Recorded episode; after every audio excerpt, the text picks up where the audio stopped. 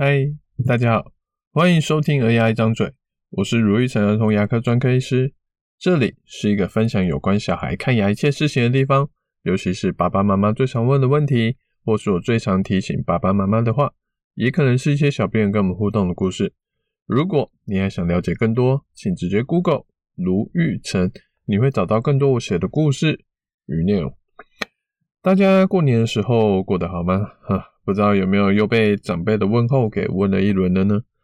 过年后我开始上班了，呃，开工两天我就遇到好几个让我印象深刻的病人。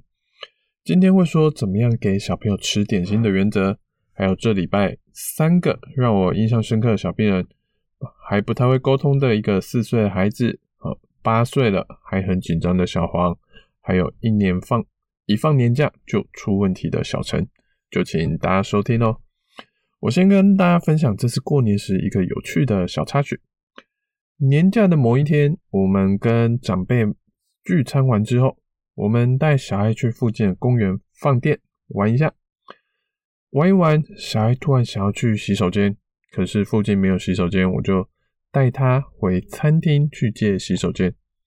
我单独牵着小爱去餐厅的路上的时候，有一个年轻男子在我们后面一点的距离在讲电话，他说一说之后就说出了一句：“哦，北七哦。”，小爱就转头看着那个男子，也跟着说了一次：“北七哦。”那个男的就非常的惊慌，捂着嘴巴开始跟电话面的人说：“好容你啦，你太夸张了，还有说出刚刚那个字啊，旁边有一个小孩学起来了啦。”我其实笑得蛮开心的，哈。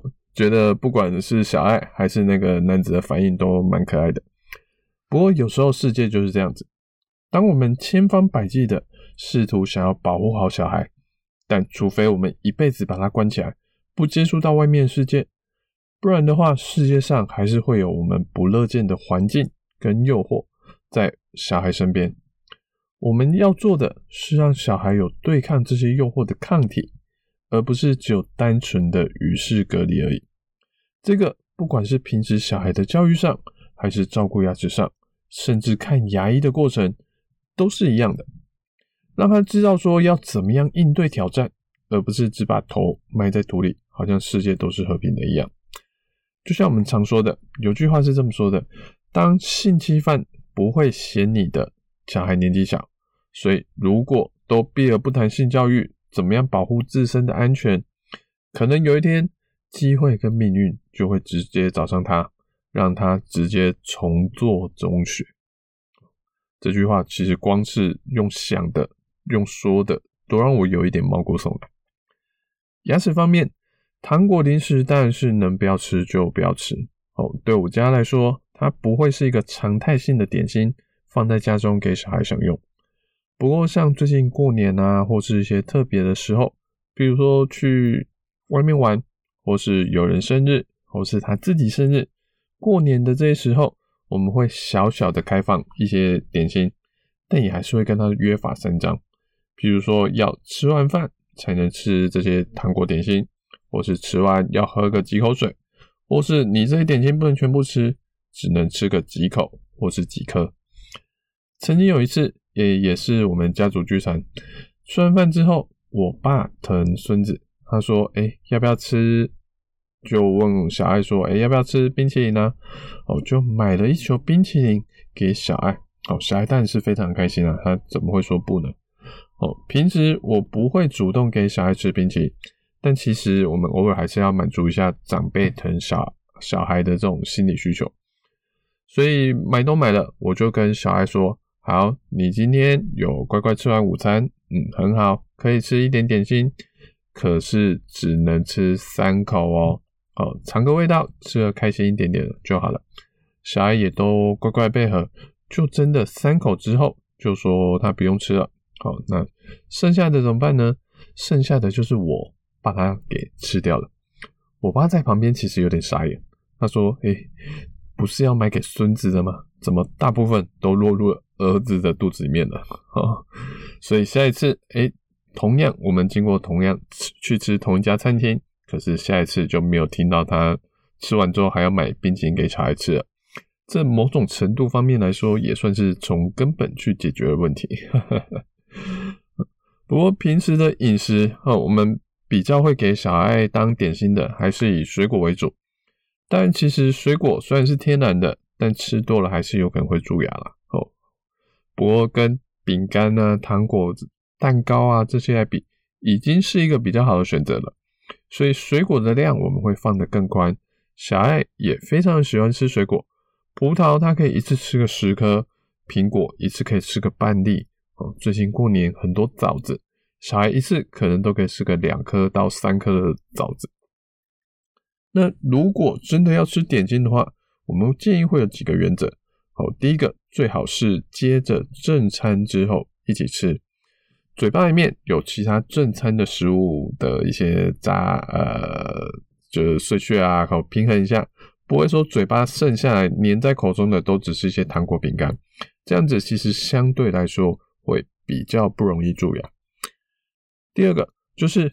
如果是单独的点心时间的话，就是他不是跟着正餐一起吃，可能是比如说下午吃完饭两三点，真的有点嘴馋想要吃的话，可以吃点心，但把时间集中，而且一天最多就是两次点心时间而已。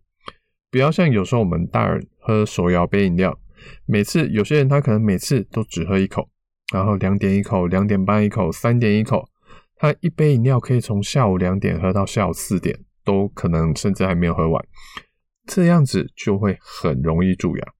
所以要吃什么东西，可以赶快全部让他吃一吃，吃得开心。但最好一次就是大概三十分钟以内，这样比一次全部吃一吃，会比一口一口慢慢吃来的更不容易蛀牙。而如果真的有吃一些比较甜的东西的话，如果不能刷牙的话，哎，没关系，那至少喝点水，把残渣冲掉一点点。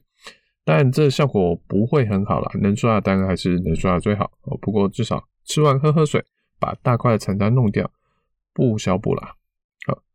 那第三个，如果要吃点心的话，最好还是以天然无糖的东西为主，少吃一些糖果啊、巧克力啊、饼干啊、果汁啊。好，所以所以这些东西这些原则做到了，其实就算有吃点心，它相对来说就可以比较不会那么容易蛀牙。只不过。以上这些原则虽然实力不多，不过至少我们家小爱是真的可以，而且愿意这样子去做配合。他在学校拜年得来的糖果，我留给他，但跟他说要晚餐吃完之后才能吃，他就真的开开心心的把它留了下来。吃完之后，哦，自己吃了一颗，哦，非常的开心，非常的满足。点心呢，也常常都是一口两口的吃，然后剩下就是大人去帮忙把它吃掉。他会期待长大之后可以吃更多口、更大块的饼干，甚至冰淇淋。我自己觉得这样子会比完全的禁止来得更好一点。就算偶尔有人想要给他更多，他其实也会蛮克制的，就是吃完他该吃的份，就说好了，我不要了。好，我跟他都还在期待说他快快长大的那一天。那在看牙齿的时候，我们又建要建立样什么样的抗体，或是说他小孩最好要建立什么样的能力呢？其实就是让他学会怎么样去配合看牙医。我们以前说过，我们儿童牙医不是叫小孩去当一个木头人，去完全忍耐看牙的不舒服，完全不要动。就算是顶级的儿童牙医，其实我觉得看牙的过程多多少少还是会有些不舒服。好，毕竟没有人会觉得抽神经是一件很开心的事情。我们希望做的事情是让小孩学会怎么样去表达他的不舒服，让医师知道说哪边需要调整。譬如说，有些人他不喜欢嘴巴有很多水，那我们吸口水的频率就可以调高。有些人很紧张。那我们就步调放慢一点，多讲解一下，等下要用什么。有些人会动来动去啊，把嘴巴的工具都把它顶掉了，弄歪了，那就请他跟我们说，歪掉的时候跟我们说一下，我们再帮他调整过来。如果小孩都只是用哭的来表达，通常我们只会做两件事。第一个，我们什么都不会做，让他知道说，哎，哭啊，反抗啊，并无法得到他想要的结果。另外一个。就是像我这一拜布洛格的文章一样，我们就是等待，等他想通，等他长大，等花开的那天，等他不会哭的那一天。像前天有一个小朋友，虽然他四岁了，但我发现他遇到挫折的时候，遇到一些不喜欢的东西的时候，他就只是拼命的哭，然后期待爸爸妈妈来赶快去，呃，把医生打断。他的哭是没有要跟你沟通的那个意思在，所以我就建议爸爸妈妈，因为他边哭之外还会手脚动来动去，我们干脆用束缚板把他保护起来，这样子反而可能比较安全，也比较有效。另外一个例子是前天的一个小朋友小黄，小黄他已经八岁了，在我们的儿童牙医来说，已经算是很巨大的年纪了。这种年纪的小朋友会有点极端，通常愿意看牙的，因为这年纪很大了，已经小学中高年级了，好，他通常已经算是一个小大人。有时候我们甚至会用对大人的语气跟他们说话，他们的沟通能力什么的都很 OK，他们需要的是好好的说明跟尊重。而不是欺瞒跟哄骗。可是这种年纪的小朋友，万一他如果还是很害怕看牙医，他反抗的程度会比那种一两岁的小孩来得更大。而且因为年纪大了，力气也跟着很大。通常我们更怕他在反抗的途中会伤到自己，诶，拉到工具啊，戳到尖尖的工东西啊，或是整个人翻下诊疗椅。这样子其实蛮危险的。而且这类小朋友要卸下心防，常常会更困难，需要花更多的心力与沟通才做得到。那小黄就是后面这种小孩。妈妈说他之前本来很好的，直到某次抽神经之后就开始崩溃。那再后来就连嘴巴都不愿意给别人看，所以后来听说我们这里不错，才找来我们诊所这边。小黄进来之后，连椅子都不愿意坐上来，手就是一直放在嘴巴上面。我看了一下，哎，妈妈劝没办法劝劝他坐上来之后，我就先请妈妈说，哎，没关系，就先让小黄站在你旁边就好了。然后就问了一下小黄什么问题，然后开始跟妈妈说，呃，儿童牙医通常治疗有两个问题需要处理。第一个是牙齿怎么治疗？诶，要抽神经啊，要补牙，要做牙套啊。可是另外一个是小孩怎么配合治疗的问题。我跟妈妈说，诶，因为小黄很紧张，他也很大了，其实他都听得懂。可是可能以前经验不好，或是他觉得只要他哭闹，妈妈就会停止，或是医生可能有一些心烦，就觉得我不要看了。等一下，我会跟小黄讲解规则。如果小黄遵守规则的话，妈妈你可以在旁边陪他。可是如果不遵守，妈妈就请你在外面稍等他一下。这样子他也会希望妈妈继续留下来陪在他身边。他也会慢慢的学习说怎么样去配合看牙齿。在我跟妈妈解释完什么是行为管理，需要请妈妈怎么帮忙之后，我就开始帮小黄看牙。其实刚刚这一步有一个小巧思在，就是在于说，为什么我要先跟妈妈先说这一段？除了法律上、医学伦理上，我们需要家长的事前的沟通、事事前的了解，还有事前的支持我们的做法之之外，其实很重要的一步是，我们说的这些话也同时在给小黄听。他今天其实已经八岁了。他不是两岁的那种小孩，真的听还听不懂。像我们最一开始说的，连四岁的小孩听到路人的一句“北七”哦，就能立刻学起来。其实小黄对于我刚刚跟妈妈说的话都是有听到的，而且我相信他也听得清楚，也听得懂我们到底在说什么。我也希望说小黄能先知道我们这边的规则到底是怎么样的，才继续治疗。接下来就是要让他相信规则是真的会被执行的，让他相信卢医师这边跟之前的医师不一样。当我们开始数一二三，而小黄还是不理我，还是沉浸在他的小世界的时候，我就请妈妈哎先去外面等，等小黄配合一点，我们再请妈妈回来，就这样子来回个几次。虽然还是会哭，但小黄已经开始愿意跟我说：“好啦，我张开嘴巴就是了啦。好啦，呃，照 X 光的时候你不要放太里面哦。”虽然他做完还是有点不开心，但至少我们已经能帮小黄照完上下左右四张 X 光，了解他牙齿的状况。妈妈在旁边看都看傻了，想说怎么会差这么多？当然，照 X 光只是第一步而已，前面顺利不代表后面也能这么顺利。至少我们踏出了第一步，后面几步才能走得更顺利一点。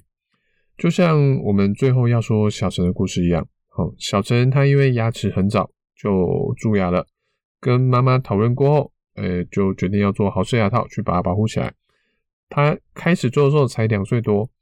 一开始我们在束缚板的帮助下，才把两颗好式牙套给套了起来。可是他其中一颗的牙齿天生牙齿形状，嗯，比较奇特一点。可巧陈又还是很喜欢吃软糖，就这样子每天吃着吃着，牙套就被粘了起来。我放年假前才发了一个动态说，请大家注意，过年少吃粘的糖果。结果年假一开始，我就收到妈妈。资讯说：“哎，怎么办？牙套又掉了。好不容易挨到了收假，哦，开始开工了之后，我看了看小陈的牙齿，哦，重新修了一下，那新装了一颗牙套套了上去。但这个重点是，小陈这次是自己乖乖躺上去的，不哭不挣扎，就这样子乖乖的配合我们修牙齿，粘上好式牙套。虽然只是五分钟。”但跟之前两岁的时候哭天喊地的时候状况天差地远，这个状况那个的反差让妈妈开心的回去，还特别传讯息跟我说她有多惊讶。我们说小孩还小的时候会紧张会挣扎是很正常的，但随着年纪，随着沟通能力的增长，他们可以慢慢的学会怎么样去看牙医，怎么样去跟牙医沟通。而除了小孩自己能力要到位之外，也需要家长的配合，还有好的儿童牙医的引导，三方面互信互助，好才会有好的看牙体验。今天我们总结三个提醒，好，第一个，小孩的学习能力很好，但不要把他当笨蛋，好，随口一句话都可能会被他学起来。越大年纪的小孩就越不要去骗他。反而好好的跟他说规则是什么，也让他知道怎么样去面对这个世界的挑战，而不是让他成为温室中的花朵，风一吹就掉了下来。第二个，呃，规则如果要说到就要做到，让小孩知道你是玩真的，他才会真的信服你。第三个，我们要观察小孩的能力发展，依照他的状况去调整最适合的方案，能沟通的。讲好规则，好好引导；不能沟通的，注重安全，做好保护。看牙、照顾牙齿是我们一辈子的课题。我还没有听过有什么人可以一辈子不用看牙的。让小孩可以学习配合看牙齿，就是在帮小孩的后续人生多添一份光彩。我们就一起努力喽！感谢大家的聆听，我是卢玉成儿童牙医。如果你喜欢我们这集的内容，请在 Apple Podcast 上给我们一点评论跟意见。有什么想听的主题跟意见想法，可以点进资讯栏有留言链接让我们知道。我们下次见，拜拜。